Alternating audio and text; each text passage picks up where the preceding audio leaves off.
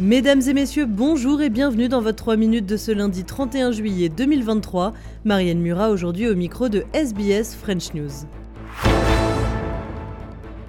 Les quatre membres d'équipage à bord de l'hélicoptère de l'armée australienne qui s'est écrasé en mer au large des îles Whitsundays dans la nuit de vendredi à samedi n'ont toujours pas été retrouvés. Pour le ministre de la Défense, il n'y a plus aucun espoir quant à leur survie. L'objectif des recherches est désormais de retrouver leur corps. On écoute Richard Marles. We are all obviously left wondering naturally what happened. Foremost in our minds in this moment must be the families of these four men and their teammates. And with them in mind, idle speculation is obviously harmful.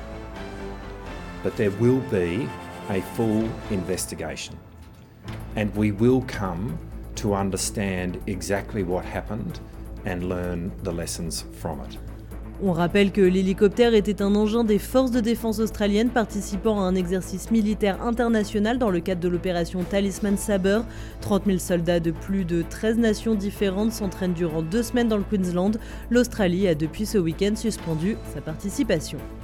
Australie toujours et ce chiffre alarmant, 45, 45%, c'est le pourcentage des recours à la force par la police de Nouvelle-Galles du Sud contre les Australiens autochtones au cours des dernières années. Autrement dit, entre 2018 et 2022, sur les 20 800 incidents demandant un usage de la force, près de 13 000 ont été recensés dans cet état contre des aborigènes. Pour comprendre l'ampleur de ce chiffre, il convient de préciser que les Australiens indigènes ne représentent que 3,4% de la population de Nouvelle-Galles du Sud. Et enfin, sur la scène internationale, réaction musclée de la CDAO, communauté économique des États de l'Afrique de l'Ouest, après le putsch au Niger. Ses membres étaient euh, réunis en sommet extraordinaire à Abuja hier, l'occasion de décider euh, de sanctions économiques et surtout de prévoir éventuellement un recours à la force.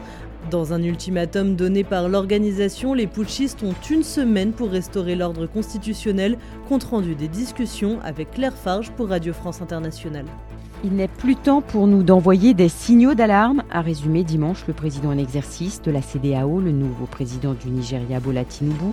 Le temps est à l'action, a-t-il martelé.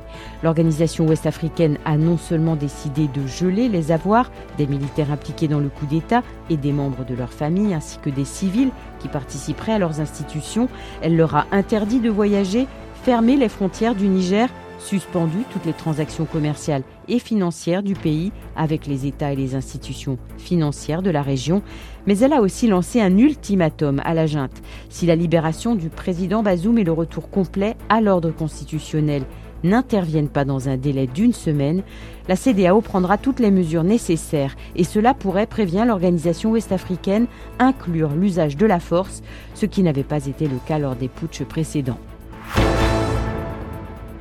Voilà messieurs dames pour l'essentiel de l'actualité résumée en 3 minutes. Je vous souhaite de passer une excellente soirée et je vous dis à demain pour un nouveau bulletin.